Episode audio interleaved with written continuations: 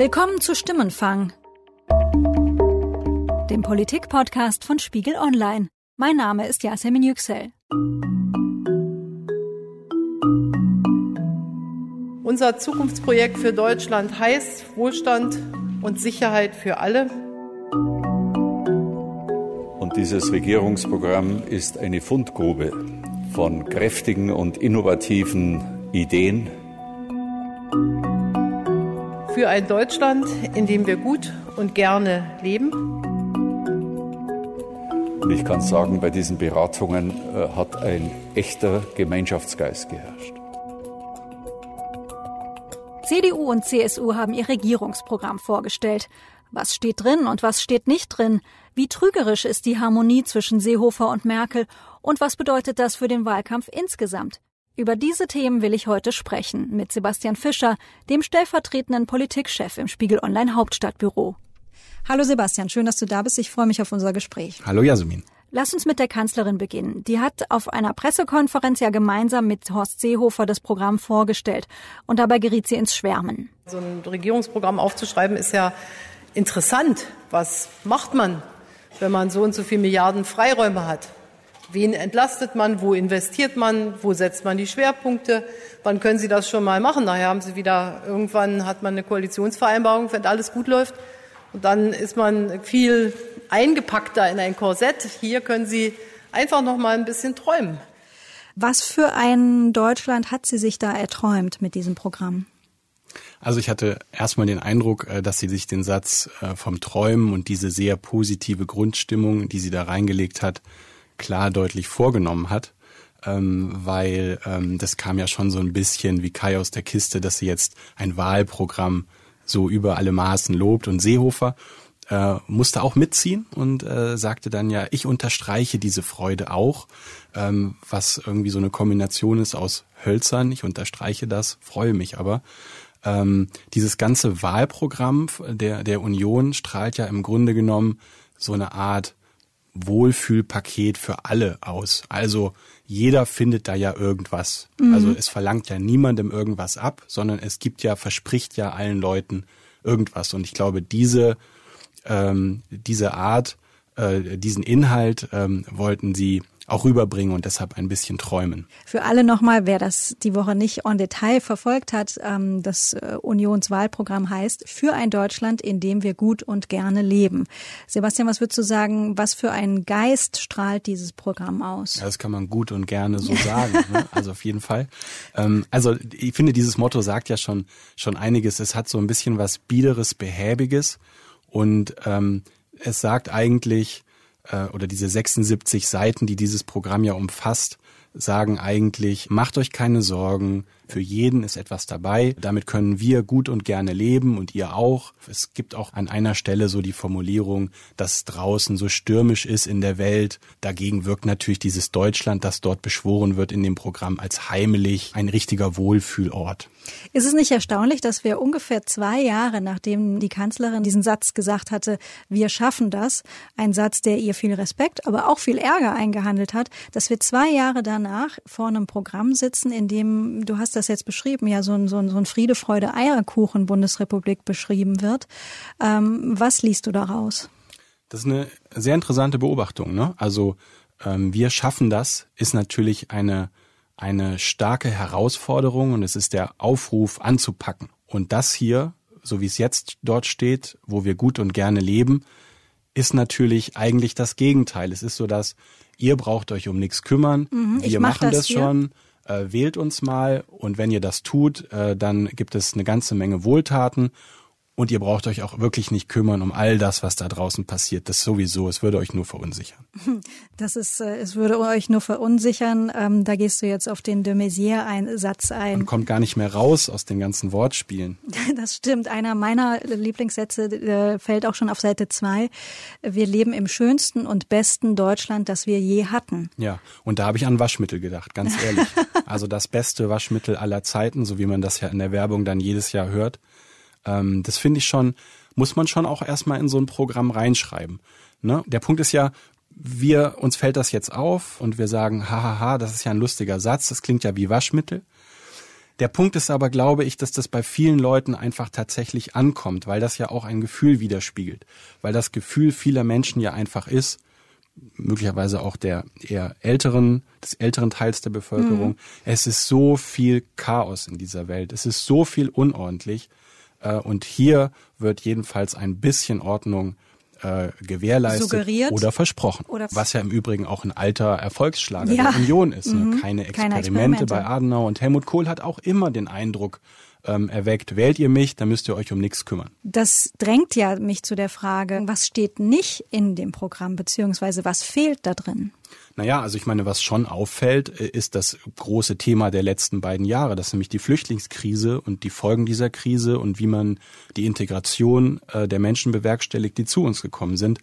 Das wird natürlich dort erwähnt, ähm, aber es nimmt keinen großen Raum ein. Und eigentlich ist das doch die entscheidende politische Herausforderung, auf die wir jetzt eine Antwort finden müssen, ähm, wenn wir eben perspektivisch in die Zukunft denken. Und Merkel, die ja nun eben noch vor einiger Zeit wir schaffen das gesagt hat, spricht jetzt eigentlich gar nicht mehr darüber. Das war auch auf der Pressekonferenz von Horst Seo von Angela Merkel so interessant, ähm, dass sie in ähm, ihrer Präsentation, als die beiden äh, erzählt haben, was in dem Programm steht, die haben nicht die ähm, Flüchtlingskrise angesprochen. Das wurde erst thematisiert, als eine Journalistenkollegin diese Frage stellte. Auch interessant. Die Antwort auf diese Journalistenfrage, die du gerade erwähnt hast, die haben wir auch und wir hören uns das nochmal an.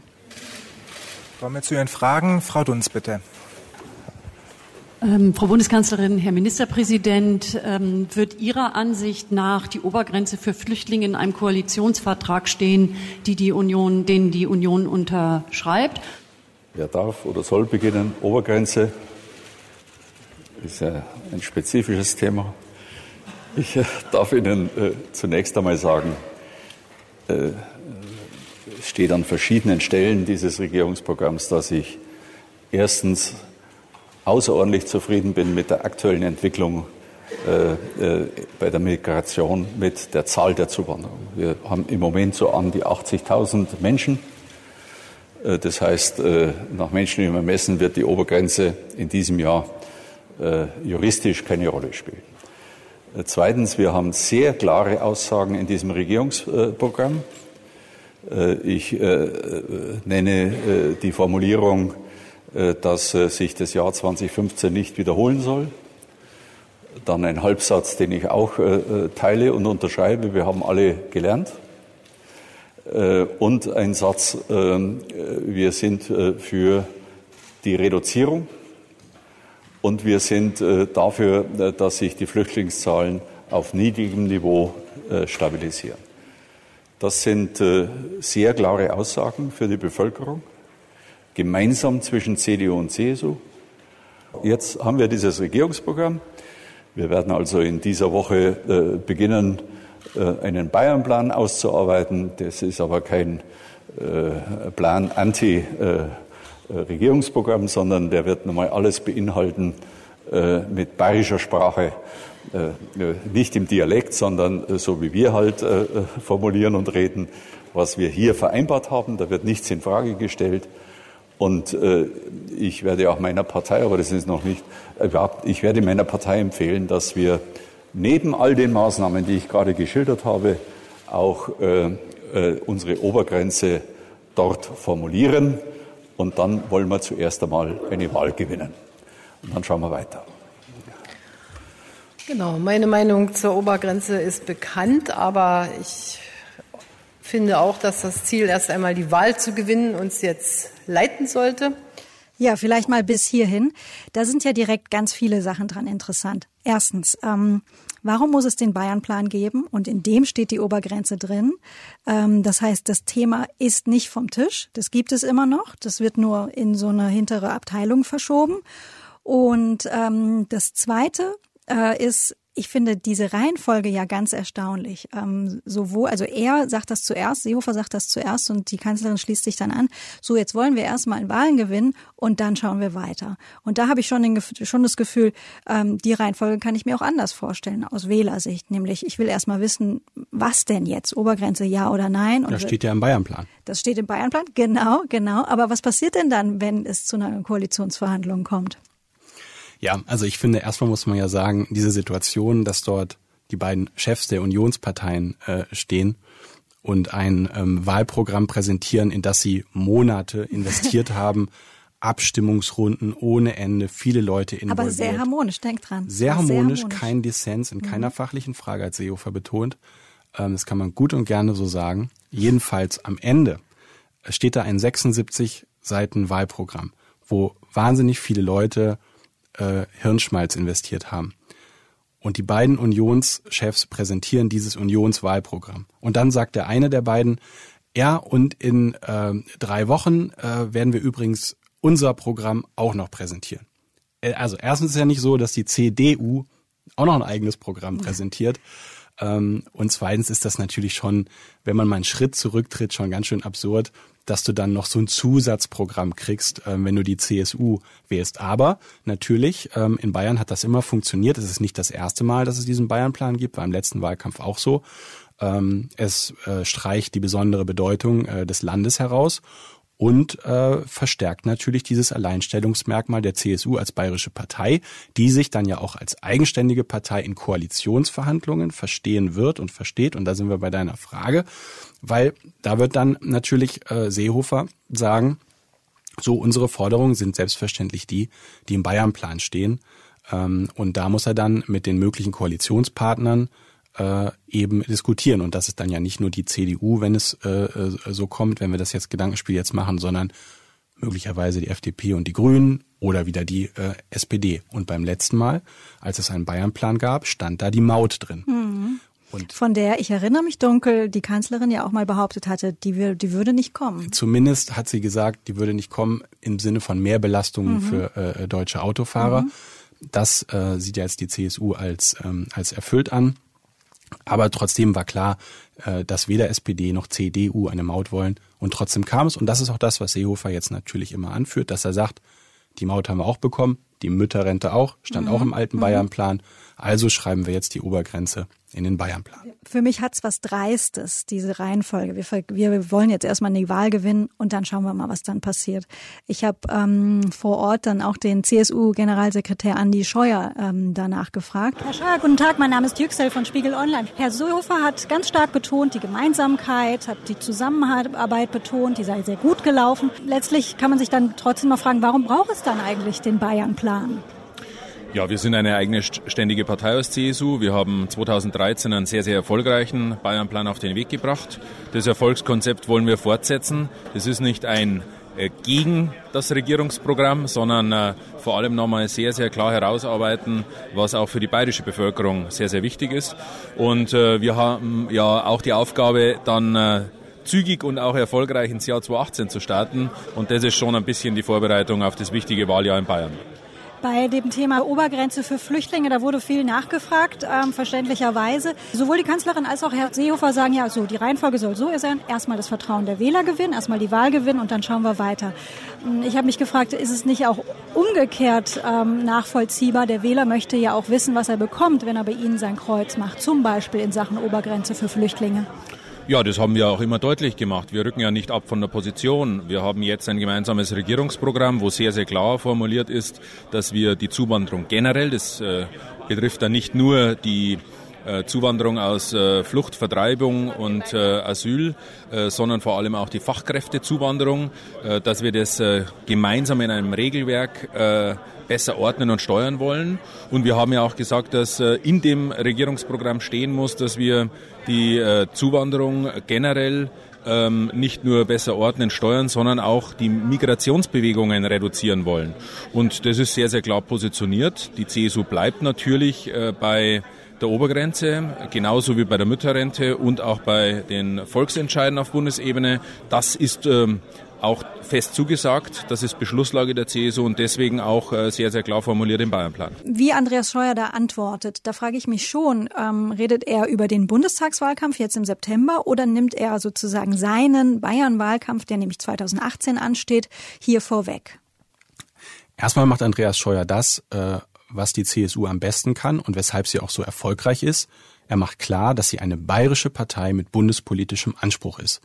Keine andere Partei in Deutschland äh, hat diese Ausgangsposition, die die CSU hat, dass du quasi in einem Bundesland äh, für dich den Alleinvertretungsanspruch reklamierst und dann in Berlin diese Interessen vertreten willst. Mhm. Das spielt er total aus und selbstverständlich geht der Blick der CSU längst auf die Landtagswahl äh, im Herbst 2018 in Bayern, weil das ist die entscheidende Wahl für die CSU. Wenn die CSU in Bayern keine absolute Mehrheit hat oder aus deren Sicht noch schlimmer, sollte sie einmal in Bayern nicht mehr in der Regierung vertreten sein, dann wäre der ganze Nimbus, die ganze Sonderstellung weg. Dann wäre das ein Landesverband der CDU in Bayern, nichts anderes. Deshalb ist es immer so, dass der Schwerpunkt der CSU auf Bayern liegt. Und deshalb ist es auch immer so gewesen, dass die CSU ganz besondere bayerische Projekte in die Bundespolitik, in diese Bundeskoalition hineingetragen hat. Die Maut war so eine, weil das natürlich Länder betrifft, die äh, in Grenzregionen sind. Und da liegt Bayern. Mhm. Lass uns noch mal ein bisschen sprechen über diese, ich nenne es jetzt Harmonieshow, die da im Konrad-Adenauer-Haus bei der Pressekonferenz von Seehofer und Merkel ablief. Ähm, nicht jeder denkt da ja mit, was bisher geschah, wie heftig äh, Seehofer Merkel ja in den Wochen nach dem berühmten Wir schaffen das Satz kritisiert hat.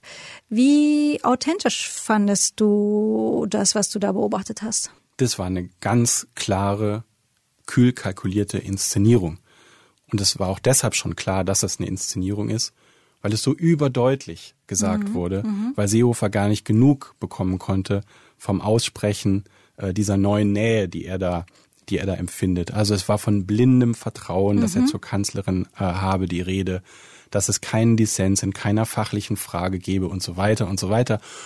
Und wir erinnern uns, vor wenigen Monaten war Horst Seehofer de facto ja der der härteste Gegenspieler, politische Gegenspieler von Angela Merkel. Also das ist ja noch gar nicht so lange her. Da hat er gesagt, äh, da hat er mit Blick auf die Flüchtlingspolitik gesagt, ist die Herrschaft des Unrechts. Mhm ähm, das ist schon hart und äh, und äh, deshalb ist es ja so diese, ich sage ja immer so diese besondere Dialektik der CSU, dass sie es schafft, äh, von dem einen ins andere zu kommen, dafür zu sein und gleichzeitig dagegen zu sein.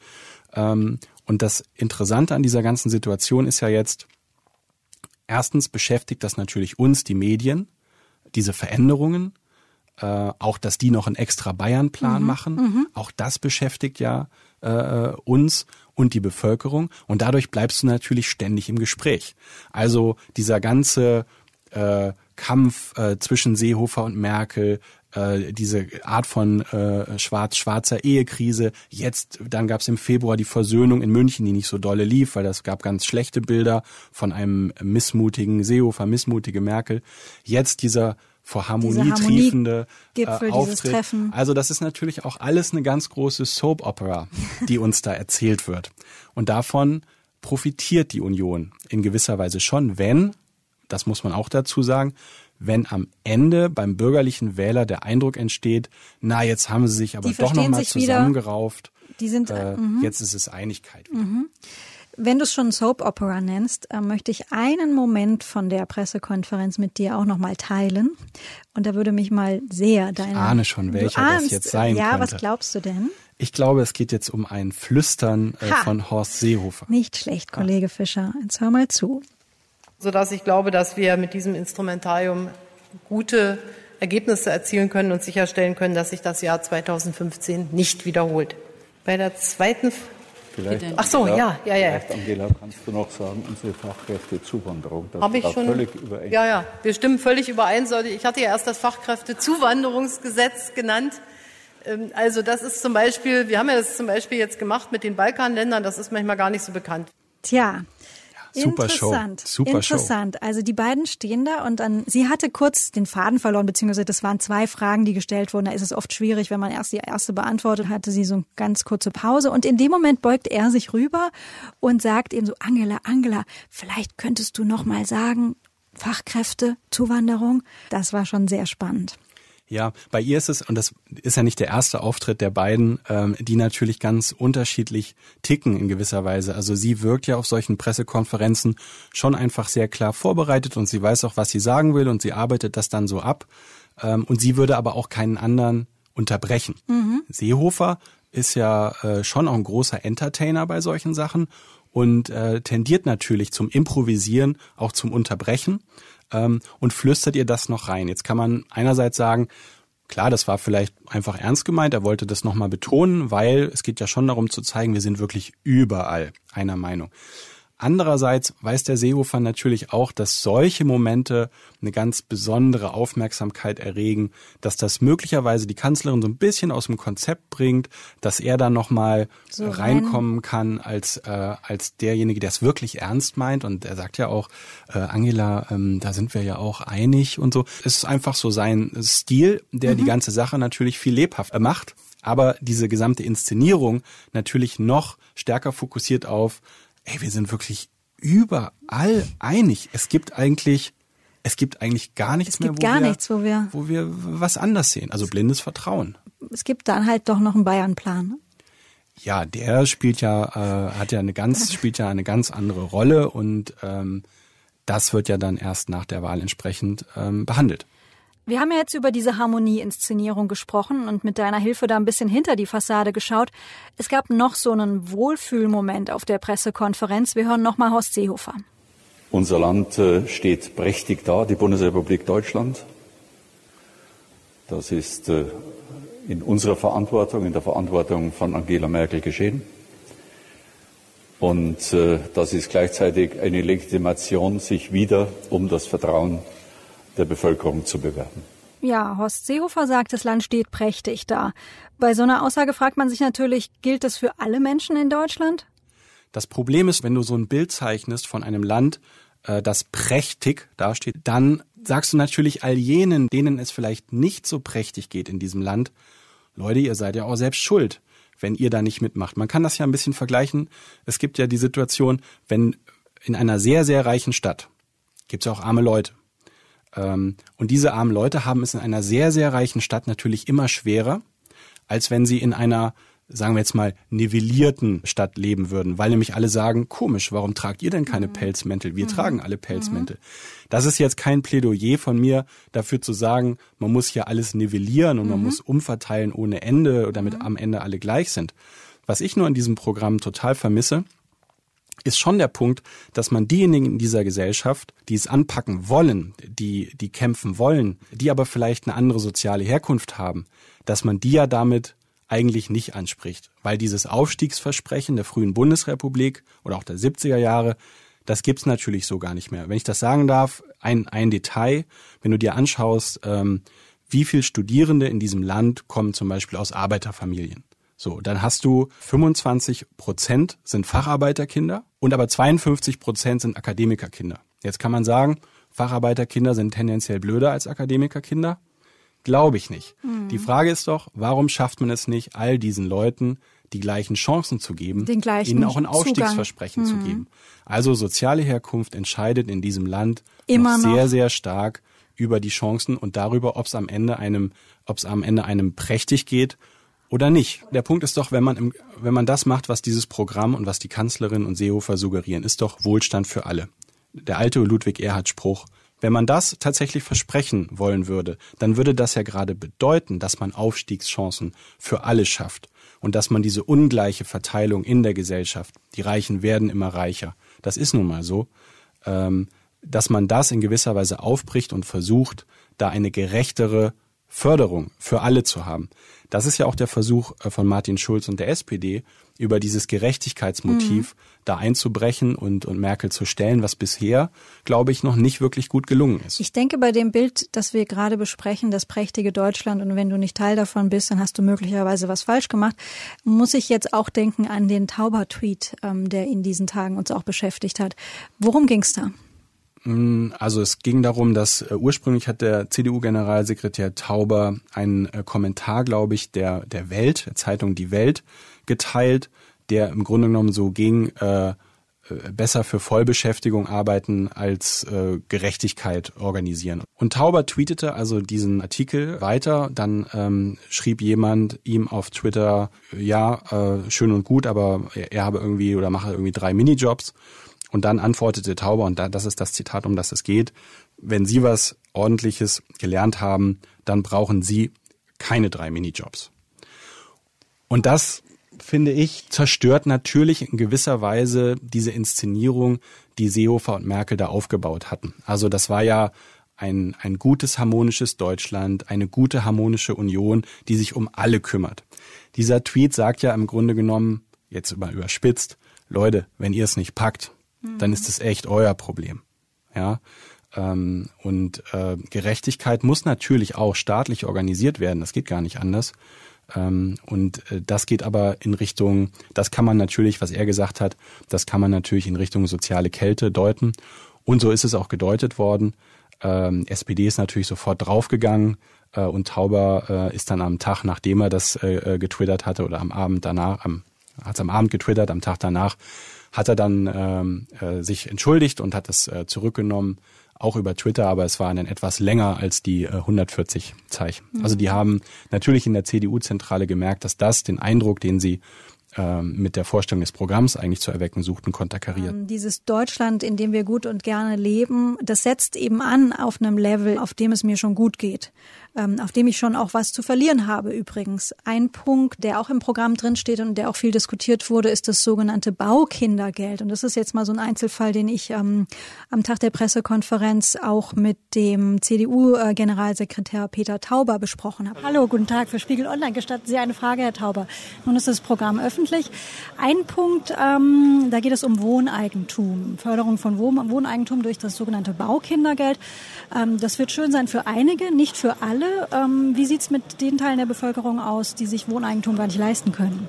Gut, wir haben insgesamt äh, gesagt, wir wollen in der nächsten Legislatur dafür sorgen, dass 1,5 Millionen neue Wohnungen in Deutschland entstehen. Dazu gehören natürlich auch klassische Mietwohnungen, auch sozialer Wohnungsbau und das Thema Eigenheim ist wichtig. Für diejenigen, die ein Eigenheim anstreben, ist die Bau ist das Thema Baukindergeld das Richtige. Alle anderen finden in unserem Programm auch eine entsprechende Unterstützung. Gerade Familien sind ein Schwerpunkt beim Thema Kindergeld und Kinderfreibetrag oder auch zum Beispiel bei der Einkommenssteuer, äh, die wir in einem Gesamtvolumen von 15 Milliarden ähm, entlasten wollen. Also ich glaube, da findet sich jeder wieder. Worin unterscheidet sich das CDU-Programm von dem der SPD? Für uns ist ganz zentral Wohlstand und Sicherheit für alle. Das würde die SPD sicher nicht verneinen. Ja, aber wir erhöhen keine Steuern, wir verteilen nicht um, sondern wir wollen, dass jeder in diesem Land, die, die es schwerer haben, aber auch die Leistungsträger ähm, etwas haben, etwas, das sie motiviert, etwas, das ihnen hilft. Und deswegen gibt es mit uns keine Steuererhöhung, weiter einen ausgeglichenen Haushalt und Horst Seehofer würde sagen, wuchtige Entlastung. So viel mal von Peter Tauber. Über diesen Sonderpunkt Steuererhöhung spreche ich gleich ja noch mit unserem Wirtschaftskollegen David Böcking. Aber Taubers Antwort zur Förderung von Wohnungsbau, wie kommt es bei dir an? Naja, vor allen Dingen sagt er diesen Einsatz, ich glaube, da ist für jeden etwas mhm. dabei am Ende im Programm. Mhm. Und dieses ähm, äh, diese Baukindergeld, die Unterstützung von Wohnungsbau, das hilft natürlich äh, den Leuten, die eben bauen können. Dagegen ist ja auch nichts zu sagen, den Leuten zu helfen. Das ist sogar sehr wichtig. Der Punkt ist nur, ähm, dass es möglicherweise andere in der Gesellschaft gibt, ähm, die es nötiger haben. Und da geht es gar nicht darum, denen nur zu helfen, damit sie physisch überleben können. Ich rede hier nicht von Armut. Ich rede davon, dass man Menschen Chancen ermöglicht. Das ist möglicherweise wichtiger, als jenen, die ohnehin haben, noch mehr zu geben. Mehr also zu geben. ich, ich sage mhm. auch ein konkretes Beispiel. Es ist ja so, und das trifft äh, auch die äh, Parteien SPD, Linke und Grüne. Es wird uns ja in diesem Wahlkampf als ganz großer Gerechtigkeitsschlager verkauft, dass es sinnvoll ist, die Kita-Gebühren abzuschaffen. Und zwar für alle. Mhm. Das will zum Beispiel die SPD. Das will die SPD. Und da frage ich mich, wo ist denn das eigentlich gerecht? Warum ist es gerecht, wenn äh, eine Arbeiterfamilie mit ihren Steuern ähm, den Kita-Platz des Akademikerpaars bezahlt? Warum zahlt nicht jeder nach seiner Leistungskraft? Kann man auch zu Studiengebühren fragen. Also das sind alles, äh, alles Gerechtigkeitsfragen und das hat natürlich was mit äh, am Ende mit Umverteilung zu tun, mhm. weil du dadurch natürlich auch umverteilst, wenn du den einen etwas kostenfrei stellen würdest und die anderen aber auch dafür bezahlen lassen tätest. Deshalb nochmal, die Parteien SPD, CDU, CSU beziehen sich hier sehr deutlich auf etwas, das sie so als Mitte, mittlere Einkommen und so definieren, für die natürlich Steuerentlastungen in gewisser Weise wirken würden. Aber es gibt eine ganze Menge Leute, für die macht es keinen Unterschied, ob du, ob du noch Steuern weiter senkst, weil die ohnehin möglicherweise keine Steuern zahlen oder einen ganz geringen Satz. Da geht es dann eher um die Frage, wie ist Arbeit belastet in diesem Land durch Sozialabgaben und wie ist Kapital belastet, Kapital nämlich weniger. Das ist auch eine Sonderstellung ähm, in, in Deutschland.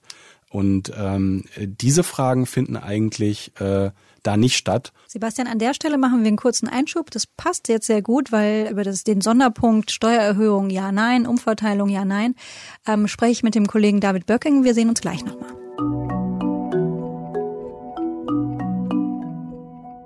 Es gibt schon gravierende Unterschiede äh, zwischen den politischen Lagern und Parteien, die wir natürlich äh, die nächsten drei Monate behandeln werden, äh, vor allem auch äh, gegenüber unserem jetzigen Koalitionspartner SPD. Den können Sie vor allem, aber nicht nur in der Steuerpolitik ablesen.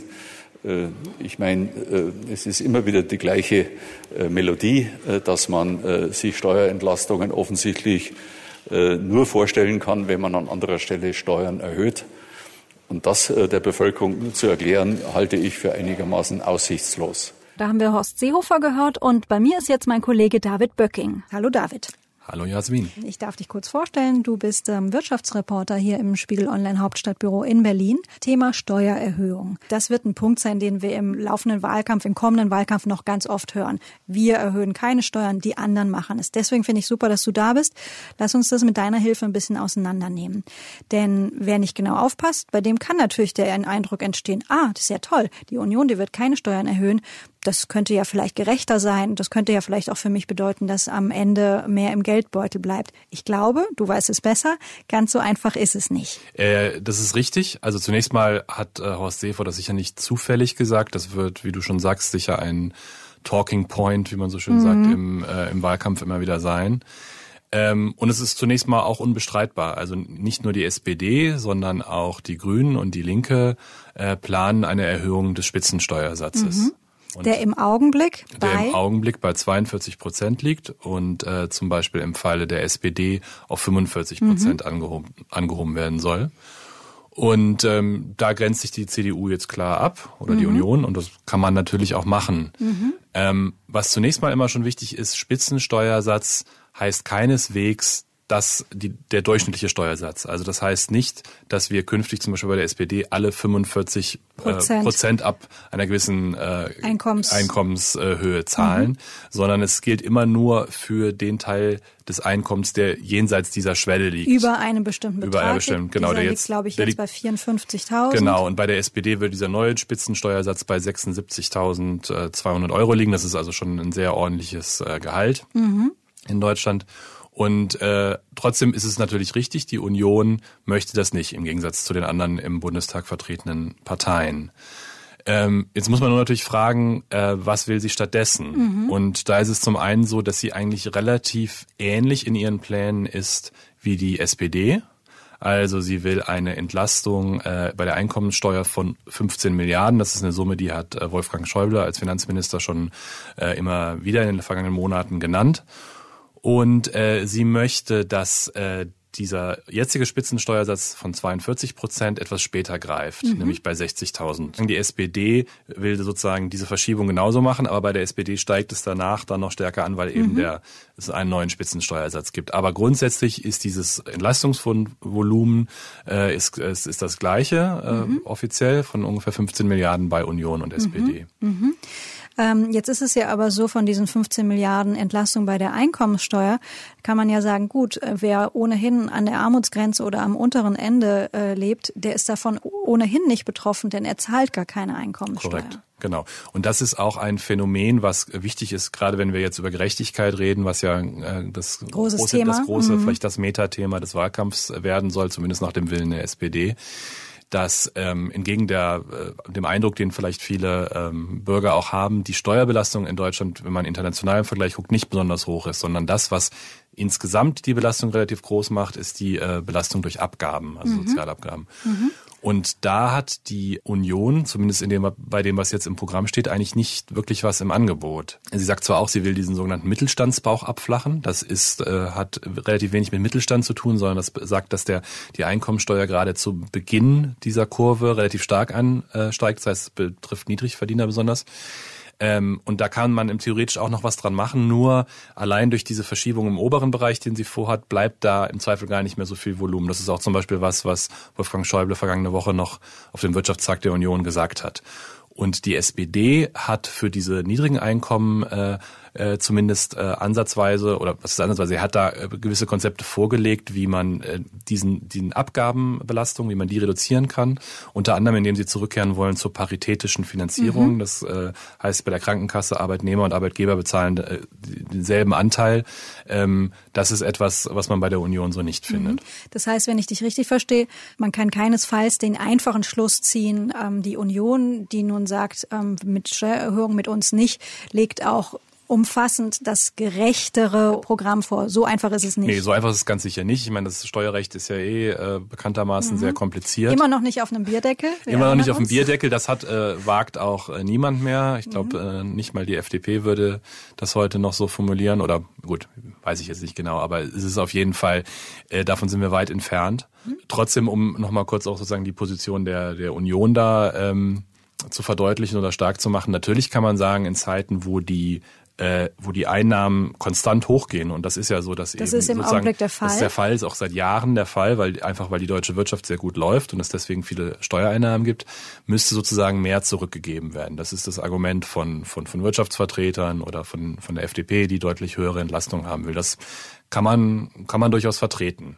Nur dann muss man eben sagen, wenn, wenn man sich das sozusagen auf die Fahnen schreibt, dann ist es wiederum eher enttäuschend, was die Union da vorgelegt hat. Weil wie gesagt, beim Volumen ist sie, zumindest wenn wir jetzt mal bei der Einkommensteuer bleiben, äh, ist sie eben in einem ähnlichen Bereich wie die SPD. Es klingt also so ein bisschen nach für alle ein bisschen was, ein bisschen wischiwaschi. Aber wir haben den, wir haben eben den Satz draußen, Steuererhöhung mit uns nicht. Genau. Und das ist ja eben oft so in der, in der Steuerpolitik, weil sie leider so kompliziert mhm. ist, dass am Ende bleiben eben ein oder zwei Zahlen mhm. übrig.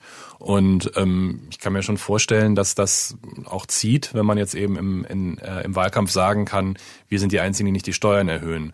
Was dabei, wie gesagt, hinten runterfällt, ist, dass ähm, bei den anderen auch keineswegs jetzt äh, sozusagen breit Steuern erhöht werden, sondern dass in einem relativ hohen Einkommensbereich man äh, ein bisschen mehr nimmt. David, vielen Dank für diesen Einschub zum Thema Steuererhöhung in den Wahlprogrammen von der Union und der SPD. Ähm, ich hoffe, du kommst bald wieder bei uns vorbei. Sehr gerne. Danke für die Einladung.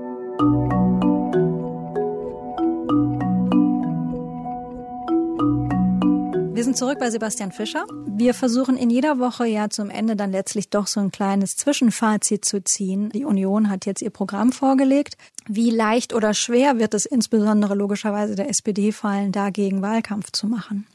Ich glaube sehr schwer. Also es läuft schon ziemlich gut für, für Merkel und Seehofer, weil dieses Programm ja tatsächlich keinem wehtut. Es gibt niemanden, der jetzt sagen würde, oh Mann, wenn die Union die Wahl gewinnt, das wird ja mich total treffen. Mhm. Da verändert sich für mich ganz viel, weil äh, die Maut hoch drei kommt oder Fahrradfahren besteuert wird oder weiß der Teufel. Mhm. Genau, es ist ja nicht ein, ein, ein Programm äh, des Anspruchs, sondern ein Programm der Versprechung. Mhm. Merkel sagt ja an keiner Stelle, Leute, da müsst ihr euch warm anziehen, ähm, da müssen wir durch. Äh, wenn wir das geschafft haben, dann geht's uns danach aber besser sondern es ist im Grunde genommen so, ja, wie Peter Tauber ja nun äh, so schön gesagt hatte, da ist für jeden was dabei. Ich glaube, es wird wahnsinnig schwierig für Martin Schulz, da noch eine echte Chance im September zu haben. Außer er findet noch irgendeinen Zugang. So ein Fehler wie der von Peter Tauber zum Beispiel, mhm. das ist ja jetzt eigentlich eine Petitesse. Es sagt aber natürlich, also ich rede von dem, von dem von Tweet. Dem Tweet nochmal. Mhm. Es ist eine Petitesse. Es sagt aber natürlich ziemlich viel aus. Das heißt, es kann entlarvend wirken. Dass das jetzt passiert ist, ist Glück für die Union, weil in drei Monaten äh, oder in zwei Monaten vor der Wahl denkt da keiner mehr drüber nach. Wenn du so ein Ding aber bringst, zwei Wochen oder eine Woche vor der Wahl, dann kann das ähm, eine Stimmung schon äh, schon beeinflussen, kippen, beeinf beeinflussen, mhm. nicht kippen, aber aber stark beeinflussen. Es kann zumindest Leute motivieren zu sagen, nee, das geht ja nicht. Also da wähle ich dann den anderen. So, der der der Schulz wartet natürlich äh, auf solche Momente. Ich nehme an, er wird sehr, sehr darauf spekulieren, ähm, was mit diesem TV-Duell ist. Mhm. Da kann er natürlich Merkel, da hat er sie die ganze Zeit neben sich. Da wird er versuchen, Merkel immer wieder ähm, anzugreifen.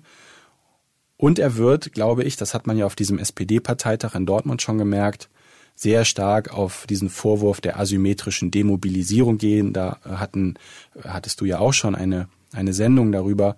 Er wird das immer wieder thematisieren, weil das aus seiner Sicht nehme ich mal an, einfach der wunde Punkt von Merkel ist, äh, dass man nicht über in dem Falle ja nicht über Themen streitet, sondern dass man sagt, die Art, wie du den Wahlkampf mhm, führst, führst, die finde ich nicht in Ordnung. Ist auch gefährlich, weil man sagen kann, ja, da steht dir ja frei. steht ja jedem frei, den Wahlkampf so zu führen. Die Bürger werden das ja am Ende entscheiden. Oder andersrum, so wie Schulz sich das möglicherweise denkt, die Leute horchen auf und denken, ja, also demobilisieren lassen wollen wir uns ja auch nicht. Also ist ein zweischneidiges Schwert und ich mhm. glaube, dass er früher oder später äh, muss er und muss die SPD irgendein Risiko eingehen. Ein Risiko, das dazu führt, entweder ermöglicht dir das eine echte Chance, die Wahl doch zu gewinnen. Die Stimmung zu drehen und zu gewinnen. Oder du verlierst halt dadurch noch mehr. Mhm. Aber jetzt bei 25 Prozent durch Zielsurfen ist ja nun auch nichts. Sebastian, das war sehr spannend heute. Ähm, ich freue mich drauf, wenn wir im August, September bestimmt wieder zusammensitzen hier. Für heute erstmal vielen, vielen Dank. Vielen Dank.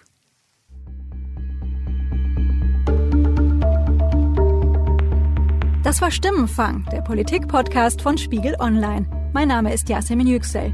Ich wurde bei der Produktion für unseren Podcast unterstützt von Charlotte Meyer-Hamme, Ruth Lampen und Matthias Streitz. Die Musik für unseren Podcast kommt von Davide Russo.